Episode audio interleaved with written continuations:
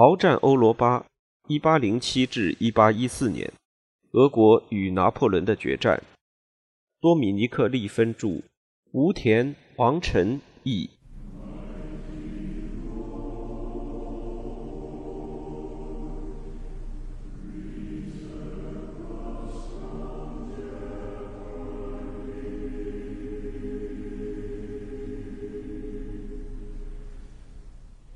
拿破仑在九月十五日进入莫斯科，在十月十九日离开这座城市。敌对两军在这一阶段相对实力对比的变化，对秋季战局产生了决定性影响。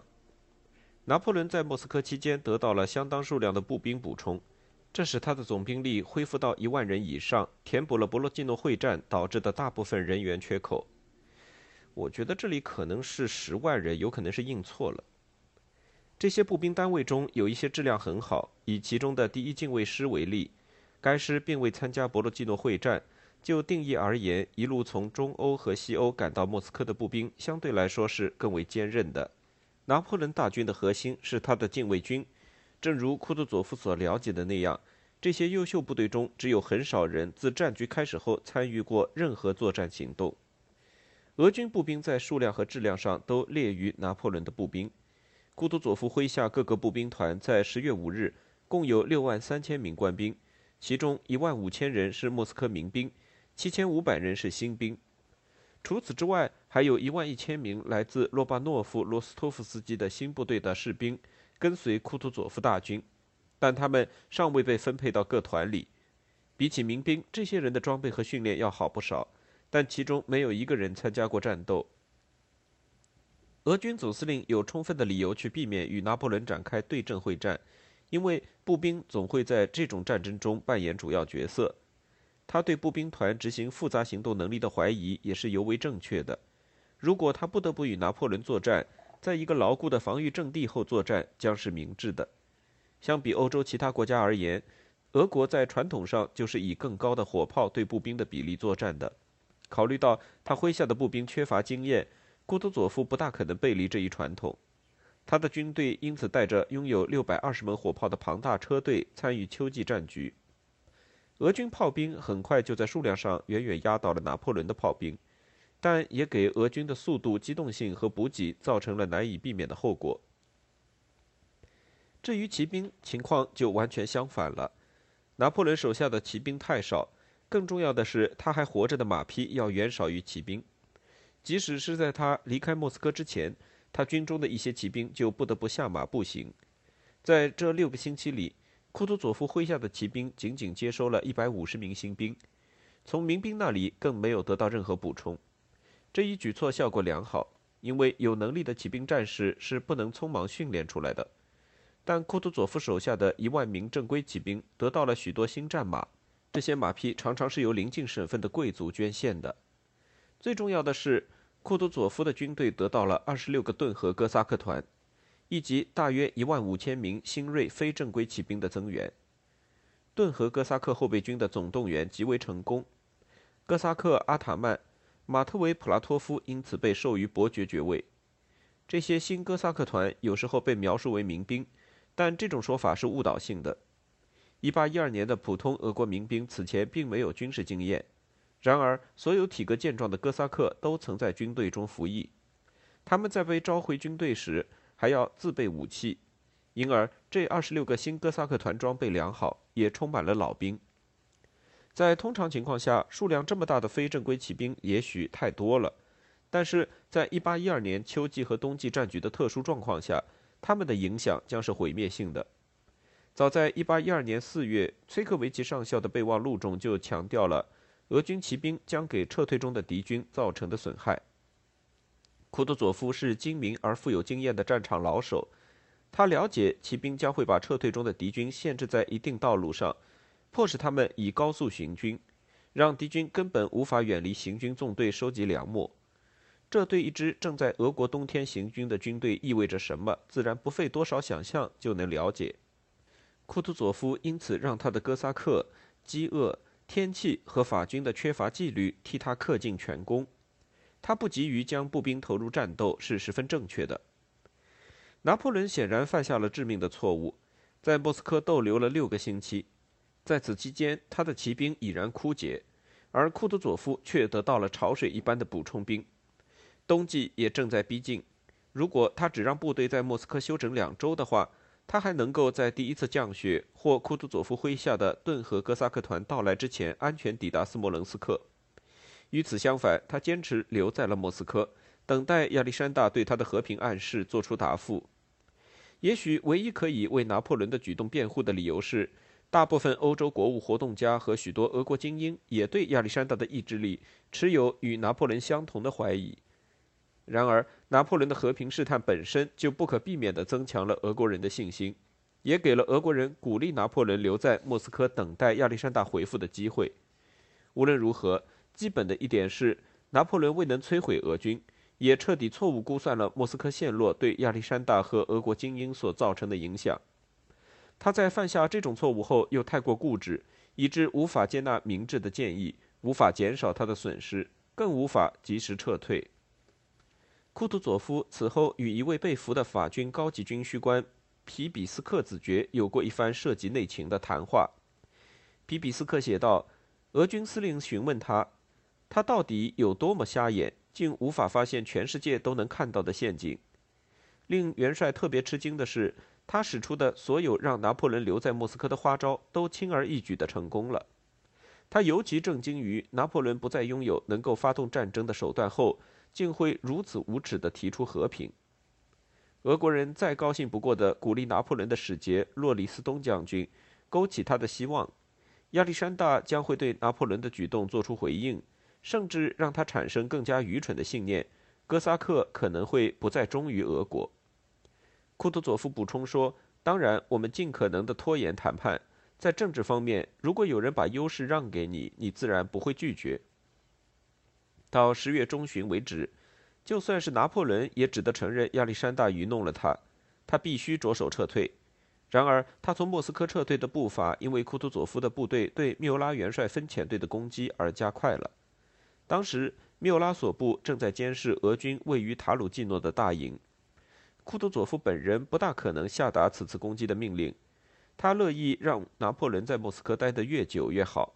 此外，正如他告诉米洛拉多维奇的那样，我们还不能够进行复杂运动和机动。但总司令受到了来自亚历山大的压力，催促他发起攻势，解放莫斯科。库图佐夫手下的将领们也急切渴望战斗。本尼西森强调，有必要在来自斯摩棱斯克的维克托索部援军抵达之前，给予拿破仑重创。最重要的是，俄军侦察显示，由缪拉元帅率领的军相当脆弱。缪拉在数量上劣势很大，很可能早在法军援军抵达之前就被歼灭。缪拉所部的东翼尤为脆弱，俄军可以从附近的森林里发起奇袭，轻松夺占法军营地。法军的前哨和巡逻队十分松懈，这让发动奇袭的主张变得更加诱人。起初的计划是在十月十七日早晨发起攻击。库图佐夫的命令需要经由阿利克谢·伊尔莫洛夫传达到部队，他此时是第一、第二军团合并后的军团参谋长。然而，伊尔莫洛夫在十月十六日晚上前往一位将军的总部吃饭，当晚并没有被找到，因此攻击不得不推迟。伊尔莫洛夫的回忆录对此事不置一词。如果带着批判的眼光来看的话，这绝非他误事的唯一场合。伊尔莫洛夫显示出可以理解的不合作态度，因为他相信此次攻击是本尼西森的计划，并不会给他带来任何个人荣誉。不过，这种猜测可能过于苛刻了。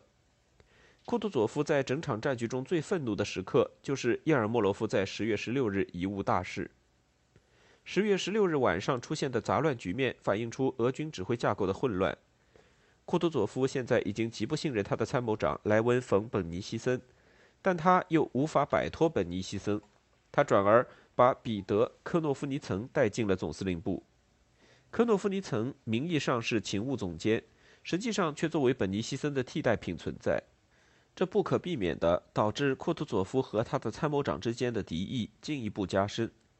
此外，尽管科诺夫尼岑作为一线指挥官拥有许多优点，但他既没有接受过参谋勤务训练，也没有担当参谋长的资质。到十月中旬为止，库图佐夫和本尼西森已经对夹在他们中间的巴克莱德托利进行了足够的羞辱，这最终导致了他的辞职。在第一、第二军团合并后，废除军团总部在此刻看来是合情合理的，命令应当直接由库图佐夫下达给军长。然而，由于军队的总架构是由皇帝决定的，因此也只有他能够授权做出这样的变化。与此同时，叶尔莫洛夫对科诺夫尼岑被塞进指挥链和科诺夫尼岑的无能给他平添负担的事实深感愤怒。军队统帅部因此成了管辖权互相重叠的迷宫。此处的气氛也被高级将领间的个人对立毒化了。地区军军长尼古拉拉耶夫斯基在那时写道：“他尽可能与总部保持距离，因为那是个充斥着勾心斗角、嫉妒、利己主义和诽谤的毒蛇巢穴。”在推迟了一天之后，攻击最终于十月十八日早晨展开。计划要求瓦西里奥尔洛夫杰尼索夫伯爵麾下的骑兵从俄军战线右侧的森林中杀出，粉碎缪拉的左翼，攻入他的后方。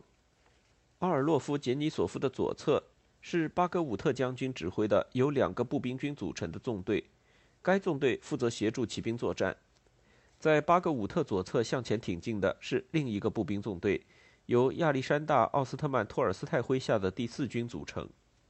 一旦这些纵队发起进攻，由米哈伊尔·米洛拉多维奇指挥的两个军将从俄军战线最西端以及最左端上前增援。米洛拉多维奇身后是作为预备队的禁卫军和胸甲骑兵。这一计划的主要问题在于，他让上述所有纵队都必须在夜间穿过森林，以便占据在凌晨发动攻击的阵地。此外，为了实现奇袭的目标，这些纵队必须不能弄出任何声响，还要在第一束曙光出现时就发起进攻。制定军队行动计划和执行计划的全部责任都落到了卡尔·冯·托尔和这位军需总监手下的参谋人员身上。奥尔洛夫·杰尼索夫的纵队成功地穿过森林，进入该纵队在东面的出发点。由于他手下的大部分士兵都是哥萨克。他们的巡路能力是值得期待的。由巴格武特和奥斯特曼托尔斯泰率领的步兵纵队就没这么成功了。在黎明到来时，奥斯特曼的纵队毫无踪影，巴格武特的部队也只有一部分已经就位。当卡尔·冯·托尔抵达战场时，他发现步兵纵队处于混乱之中，便任由自己的愤怒情绪肆意爆发。巴格武特和最邻近的师长福腾堡的欧根成了他的发泄目标。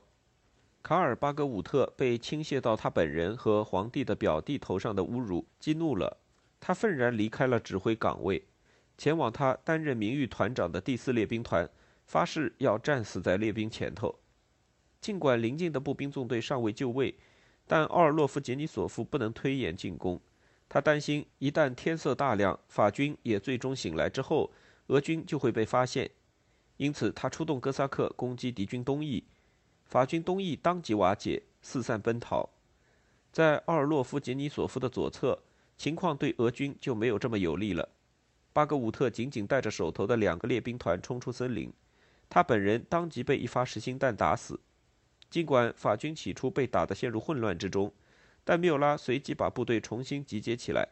法军也表现出了他们在战场上惯有的勇猛和战斗精神。福腾堡的欧根和托尔重新组织部队。发起了协同状况较好的新攻击，最终将敌军击退。本尼西森这时正在更后方的森林里，库图佐夫已经把此次行动的总指挥权交给了他，他也尽力让前进中的步兵旅维持秩序和协同，但他和欧根的努力却互相干扰，而俄军发生的混乱也确认了库图佐夫关于军队机动能力的怀疑。他甚至拒绝让米罗拉多维奇所部投入进攻，更不用说禁卫军了。尽管法军事实上在人数方面处于绝对劣势，几乎一定会被击溃。也许在上述所有混乱中最异常的一点是，俄军实际上最终还是赢得了塔鲁基诺会战的胜利。缪拉被赶出了战场，损失了三千人，还丢掉了许多火炮、军旗和其他战利品。对大部分俄军将领而言，这只能说是一个小小的慰藉；对策划此次行动的本尼西森和托尔来说尤其如此。考虑到缪拉的疏忽和俄军的数量，此次奇袭本该歼灭大量缪拉所部法军。本尼西森将库图佐夫拒绝投入米罗拉多维奇所部看作精心策划的破坏行动。他认为这是元帅对任何可能偷走他荣誉的对手的嫉妒心导致的结果。尽管塔鲁基诺会战进一步毒化了总部的气氛，但他对下层军官和士兵的影响却截然相反。这是俄军主力部队在1812年首次主动攻击并击败敌军，这让他们欢喜不已。库图佐夫确保十月十八日俘获的所有战利品都在他部下面前得到了展示。他组织了一场感恩赞庆祝胜利，并以热情的言辞向亚历山大报告此战。不管库图佐夫作为战术家有怎样的局限性，他的确是公共关系和部队士气方面的大师。听到缪拉战败的消息时，拿破仑正在克里姆林宫附近视察部队。皇帝事实上总是对任何影响他本人声望和军队无敌声望的事情异常敏感，而现在他不仅要从莫斯科撤退，还要在战败后这么去做。次日，亦即十月十九日，他率领主力部队离开莫斯科城，留下一支数目可观的部队完成撤退工作，并炸毁克里姆林宫。他在十月考虑过一系列离开莫斯科后的可能做法，最为保守的做法是沿着来路返回。经过大道前往斯摩棱斯克，这是返回他设在斯摩棱斯克、明斯克和维尔纳的补给基地的最快途径。他也会沿着俄国最好的道路前进。军队后方拖着的庞大而驳杂的辎重车队，也是选择这条道路的重要考虑因素之一。但沿途地区已经遭到了破坏，他的军队将只能找到很少的食物和住处。显而易见的替代方案是向库图佐夫的主要补给基地卡卢加运动。卡卢加位于莫斯科西南方向，距离莫斯科有一周行程。拿破仑甚至还考虑过转向大型武器制造中心图拉，这意味着至少还要向东南方向行军三天。夺取图拉会严重损害俄国的整体战争努力，夺取卡卢加则或许能够让拿破仑弄到一些补给，并对俄军此后的追击造成阻碍。他也很容易隐藏法军正在撤退的事实。拿破仑可以从卡卢加沿着相对较好的道路，经由尤赫诺夫退往斯摩棱斯克和白俄罗斯。距离十一月和冬季只有两周了，拿破仑无法负担绕远路或延迟的后果。他能从莫斯科带走的食物数量受到了严格的限制。最大的问题一如既往的是给马匹准备的数量庞大的草料。每多行军一天。饥饿、冬季和瓦解都会大大逼近。选择卡卢加斯莫棱斯克道路行军，肯定要比从莫斯科斯莫棱斯克大道行军更容易找到粮秣和住所，但它的优势不应当被夸大。拿破仑的军队为了生存，有必要远离大道搜寻粮秣，而拥有压倒优势的俄军轻骑兵将让这一点根本无法实现。法军后卫的纪律性也永远不可能与俄军后卫沉着的纪律性相提并论。此外，拿破仑军中的马匹在1812年10月下旬的状态，意味着他的后卫将缺乏两大关键成分：足够的骑兵和快速移动的炮兵。当面临数量上占据压倒性优势的俄军轻骑兵和骑炮兵时，法军没有可能维持一场稳定且有章法的撤退，他们只能凭借速度，而快速撤退很容易演变成溃败。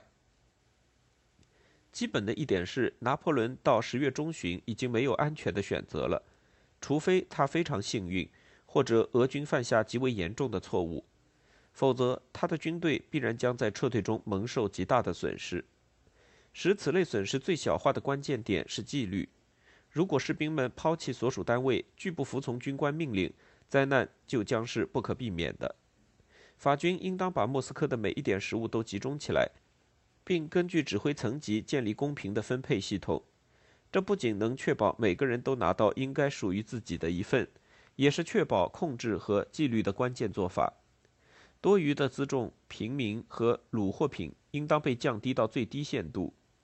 基本的预备工作应当及时展开，例如给马匹上蹄铁，应对冬季的冰面。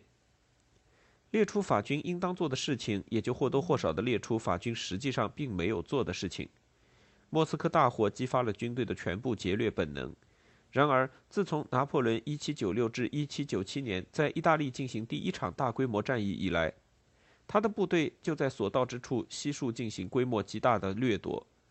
塞居尔评论说：“离开莫斯科的军队就像一群成功入寇后的鞑靼人，但皇帝无法剥夺士兵辛苦劳作后的这么多果实。”就在大车上塞满了卤货品的同时，法军在离开莫斯科之前已经焚烧了一些食物补给。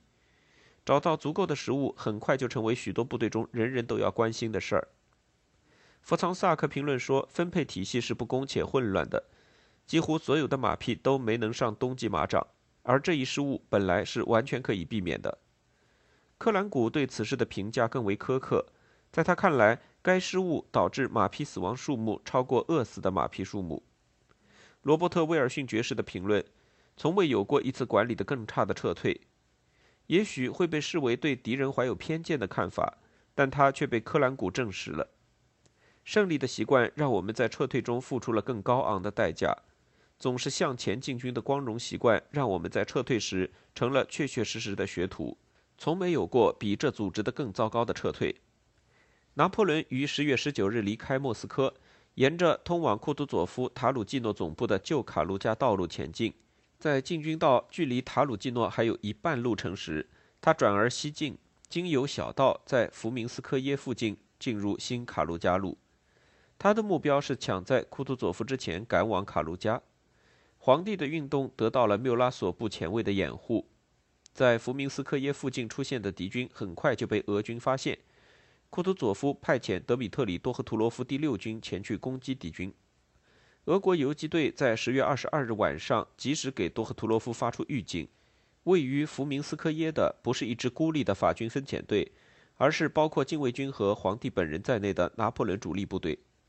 得到这一消息后，库图佐夫不仅能够终止对具有压倒性数量优势的敌军的进攻，这可能演变成一场灾难，还能派遣多赫图罗夫向南激进，在小亚罗斯拉维茨小镇堵住新卡卢加路。